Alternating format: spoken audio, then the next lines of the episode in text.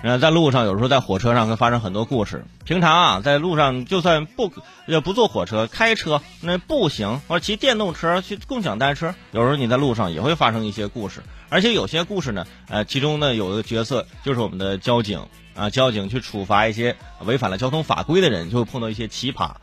你比如说现在在网上挺火的，就是在十一月十三号那天啊，广西河池市有一辆摩托车违规驾驶，哎，这个事儿引发了网络热议。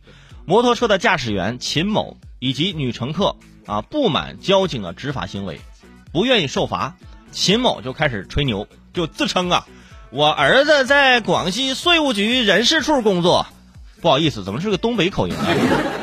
广西是吧？广西口音我也不太熟悉，就大概正常口音啊啊！你不能罚我钱啊，交交警罚款啊，这个你你不能罚我钱。那女乘客也说。再过五年，秦某儿子就来河池市当副市长的时候，再来收拾你们这些执法人员。结果十一月十四号，国家税务局广西壮族自治区税务局人事处工作人员回应记者说：“我们这儿并没有一个姓秦的工作人员啊。”你看看，吹牛吹的，我都替他孩子生气。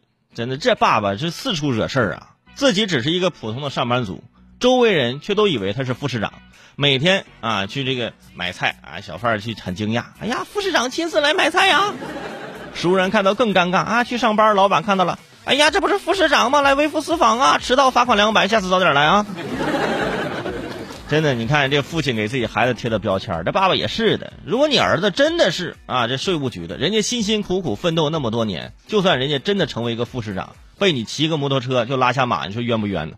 说人家下马可能是什么有什么问题，工作问题，或者贪污受贿什么的。你儿子下马是因为爸爸违规骑摩托车，你说出去你就都丢人，你知道当然了，这是那个摩托车司机啊自己吹牛，他儿子可能就是个普通工作。